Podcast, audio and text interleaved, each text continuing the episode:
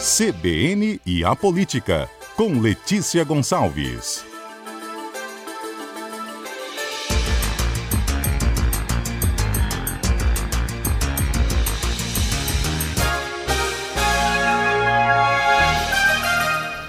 Letícia Gonçalves, nossa comentarista de política. Letícia, você descobriu mais um aumento aí para o Tribunal de Justiça, juízes e desembargadores, não para todos os funcionários, juízes e embargadores e para alguns integrantes do Ministério Público também? Oi, Mário. Boa tarde, boa tarde aos ouvintes da CBN. O reajuste em si não é novidade, não, Mário. A questão é como que esse reajuste foi aplicado. No dia 1 de abril desse ano, os juízes de direito, desembargadores do Tribunal de Justiça do Espírito Santo, os promotores de justiça do Ministério Público do Espírito Santo e os procuradores de justiça do Ministério Público tiveram um reajuste de 6% nos salários.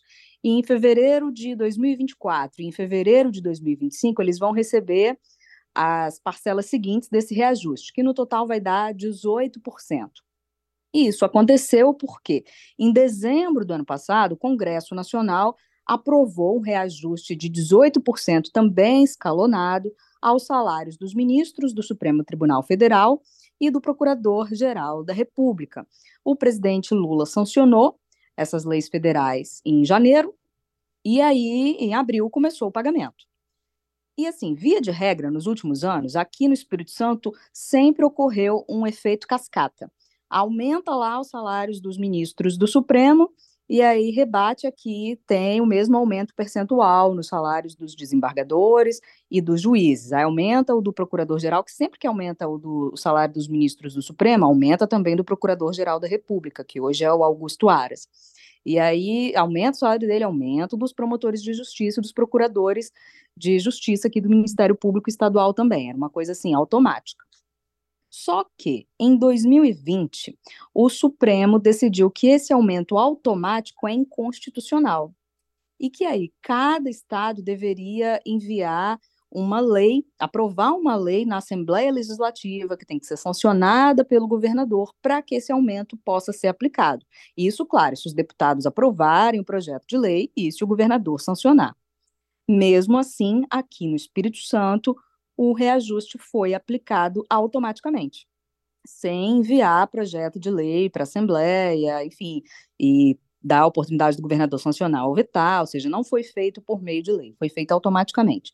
E isso ocorreu em outros 16 estados também.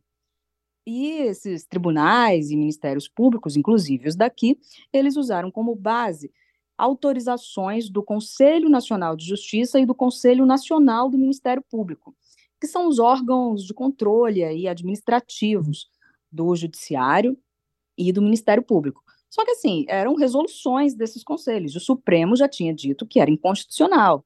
Mesmo assim, aplicaram aí o reajuste automático. Quando foi em junho, a própria presidente do CNJ, que é também a presidente do Supremo Tribunal Federal, Rosa Weber, ela suspendeu os efeitos da resolução do CNJ que permitiam esse reajuste automático. E aí, agora, como é que fica? Como é que vão ficar as parcelas de fevereiro de 2024 e fevereiro de 2025? Eu conversei com a Procuradora-Geral de Justiça, Luciana Andrade, que é a chefe do Ministério Público do Espírito Santo, Ministério Público Estadual. Ela disse: olha, como é, é, são parcelas diferentes, mas todas dizem respeito a um mesmo reajuste, a gente não vai precisar enviar projeto de lei para a Assembleia para isso, não. Vamos aplicar também automaticamente o reajuste, a parcela do reajuste, em fevereiro de 2024 e fevereiro de 2025, porque na época que o reajuste começou a ser pago, a resolução do Conselho Nacional do Ministério Público, e ela entende que isso vale também para o Judiciário, a resolução do Conselho Nacional de Justiça estava em vigor. E aí, qual, qual a diferença? Por que, que importa esse, esse rito diferente? Né? Qual a diferença de pagar automaticamente, como efeito cascata, ou fazer isso por meio de lei estadual. Porque o argumento da procuradora é o seguinte: olha, a gente só pode pagar de qualquer forma se, primeiro, se tiver dinheiro para pagar, e se tiver margem ali dentro do que prevê a lei de responsabilidade fiscal. Porque a LRF, que é a Lei de Responsabilidade Fiscal, ela diz o seguinte: olha, é, cada poder, cada instituição tem um percentual lá que pode gastar com o pessoal. Se passar daquilo ali, não pode mais. Independentemente de como que vai pagar, se vai ser porque uma lei determinou, se é porque está interpretando e vai pagar automaticamente. Então ela falou: ah, a gente só paga se tiver como, de qualquer forma. Então não tem problema. E a, a carreira ela é nacional, todo mundo tem que receber o mesmo salário, seria errado, por exemplo, um promotor de justiça que recebeu um valor, promotor de justiça de outro estado recebeu outro, ela entende que a carreira é nacional, então é, tá certo fazer assim, sem ser por meio de lei. Agora, cada estado tem uma realidade financeira, o dinheiro do Ministério Público, do Tribunal de Justiça, sai dos cofres do Tesouro Estadual, que é um só. Esse dinheiro do Tesouro é o que vai para o Poder Executivo, para a Assembleia Legislativa, para o Ministério Público, para o Tribunal de Justiça. E a diferença é que, além de ter que, se, se fosse feito por meio de lei, haveria um outro componente aí na história. Não teria só que avaliar se tem dinheiro para pagar ou se está dentro da lei de responsabilidade fiscal. É porque tem um custo político isso. Imagina, se é porque quem tem que propor, né, essas, essas leis seria o próprio Ministério Público e o Tribunal de Justiça. Eles teriam que enviar projetos de lei para a Assembleia, prevendo o reajuste de 6% em abril, outra parcela em fevereiro de 2024, outra parcela em fevereiro de 2025, assim como o STF fez, para que pudesse haver o reajuste aos salários dos ministros. Mandou para o Congresso e o presidente teve que sancionar, ou vetar, né, mas sancionou. E aí, quando o Ministério Público enviasse esse projeto de lei, ou o Tribunal de Justiça enviasse esse projeto de lei, a gente ia publicar isso, né, na imprensa. E aí os deputados teriam que fazer um juízo não apenas técnico e legal, mas também político. Eles teriam que aprovar lá, né, se fosse para esse reajuste entrar em vigor, os deputados teriam que aprovar o projeto de lei, isso teria um custo político, um desgaste político para eles, e o governador teria que sancionar, e isso também para ele teria um, um custo político e um desgaste político. Por quê? são carreiras, a gente está falando aqui de juiz, desembargador, promotor de justiça, procurador de justiça, são pessoas que ocupam cargos concursados, né, fizeram concurso para isso, tem uma série de prerrogativas, uma série de responsabilidades, mas considerando a realidade brasileira, a realidade da, de renda, né, aqui no Espírito Santo, por exemplo, são salários muito acima da média, e nunca pega muito bem autorizar o, o reajuste apesar de que eles estavam com uma, uma, uma perda inflacionária e o último reajuste aos salários dos ministros do Supremo, ou seja, o último efeito cascata que teve foi em 2015. E a inflação acumulada desse período já era de quase 45%. Ou seja, os 18% parcelados não vão nem cobrir a perda inflacionária do período. Só que como a gente está falando de salários que são, que chamam muito a atenção, são salários que são alguns dos maiores salários da República, haveria um certo desgaste aí para os deputados, na hora de os deputados aprovarem esses projetos e o governador sancionar. Então, fazer isso automaticamente, sem precisar enviar o projeto para a Assembleia Legislativa, faz com que o reajuste seja aplicado de forma muito mais discreta e sem desgaste para os deputados e para o governador. Eu falei aqui dos valores, né? Vou citar alguns exemplos aqui do reajuste aplicado em abril. Ainda tem as outras parcelas, né, que vão ser aplicadas em fevereiro de 2024 e 2025. Mas, só para o ouvinte saber do, dos valores que a gente está falando aqui, ó, os salários de juízes substitutos do Tribunal de Justiça e dos promotores de justiça substitutos do Ministério Público do Espírito Santo passaram de R$ 31.900 para R$ 33.800 os salários dos juízes de direito do Tribunal de Justiça do Espírito Santo e dos promotores de justiça do Ministério Público Estadual passaram de 33.600 para 35.700. E os salários dos desembargadores do Tribunal de Justiça, dos procuradores de justiça do Ministério Público Estadual, passaram de 35.400 para 37.500.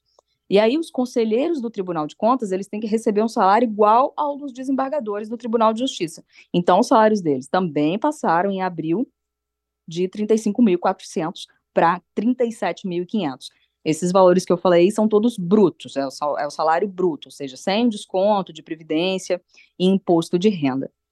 Então, é, quando se fala assim, ah, a pessoa recebe um salário de 35.400 e vai receber um reajuste, como eu disse, há que se lembrar que tem uma defasagem aí da inflação desde 2015, acumulada e tal, mas normalmente as pessoas não acham que alguém que ganha 35.400 precisa de um reajuste, considerando a média salarial, né, a realidade da renda do trabalhador média aí no Brasil, no Espírito Santo. Então, fazer esse reajuste, aplicar esse reajuste automaticamente, sem passar pelo processo legislativo, além de estar contrariando uma decisão do Supremo Tribunal Federal, que já tem esse entendimento desde 2020, faz com que reduza-se aí o, o, desgaste político dos deputados, do governador e até às vezes pró das próprias instituições, né, das chefias do Tribunal de Contas, do, do Tribunal de Justiça, perdão, e do Ministério Público, que aí não tem que enviar esses projetos e passar por um, um escrutínio público, né, da aprovação desses reajustes. Mas de qualquer forma, os aumentos foram aplicados, estão sendo pagos, e aí ainda vai ter essas outras parcelas, em fevereiro do ano que vem, em fevereiro de 2025, Mário. É isso que, para mim, é difícil compreender, porque você começou explicando, olha, o Supremo Tribunal Federal disse, gente, tem que passar por esse escrutínio público, como disse a Letícia, tem que enviar um projeto para as assembleias estaduais. Aí os órgãos disseram, não, mas há uma resolução do Conselho, do, Ministério Público, diz que a resolução bastaria. Aí vem novamente, foi o entendimento que eu tive, Letícia. O Supremo diz, não, gente, essa resolução não está valendo. O que vale é a decisão do Supremo, derrubar essa resolução. E mesmo assim vai automaticamente. Eu ia lhe, é, perguntar, quem é que fiscaliza isso, para saber? Porque é o próprio judiciário que está fazendo isso. Quem é que fiscalizaria? É. Você disse, é o Conselho do Ministério Público. Enfim, é, essa, é, é parece que não está enxergando o óbvio, assim, da, do que está escrito. Essa essa questão da resolução, Mário, foi o seguinte: a presidente do Supremo Tribunal Federal, a ministra Rosa Weber, é também a presidente do CNJ. Aí a, a imprensa teve um papel aí. O que, que aconteceu? É, a Folha de São Paulo fez um levantamento mostrando que 16 estados aplicaram esses reajustes automáticos no Judiciário, no Ministério Público, ignorando a decisão de 2020 do Supremo. E aí demandou, né, a Folha de São Paulo demandou o CNJ, falando, olha, vocês estão com uma resolução aí autorizando um pagamento automático que o Supremo já disse que não pode. E aí a ministra, Rosa Weber, suspendeu a resolução, logo depois de a Folha de São Paulo questionar. Só que isso aconteceu em junho, e os pagamentos automáticos já haviam ocorrido em abril. Entendi. Então, é aquilo, realmente. Né? É, são, a gente está falando aqui de decisões das cúpulas, né? Uma, a, o STF é a maior, é o maior órgão do judiciário no Brasil e o CNJ é o maior órgão de controle administrativo do judiciário no Brasil. Então, digamos que é só lá mesmo que tem que a, a se recorrer. E digamos que eles bateram cabeça aí, no mínimo, e aí os tribunais de justiça e aí o Ministério Público, que também tem o Conselho Nacional do Ministério Público, como se fosse o CNJ do Ministério Público, aproveitaram essa brecha e, e pagaram os reajustes automaticamente. Entendi. Obrigado, Letícia, pelo esclarecimento aqui dessa questão que não é tão simples assim e, como disse a Letícia, sai do Tesouro Estadual, sai dos impostos que a gente paga esse dinheiro, esse pagamento. Há uma justificativa, você viu, olha, mas há uma defasagem em relação à inflação.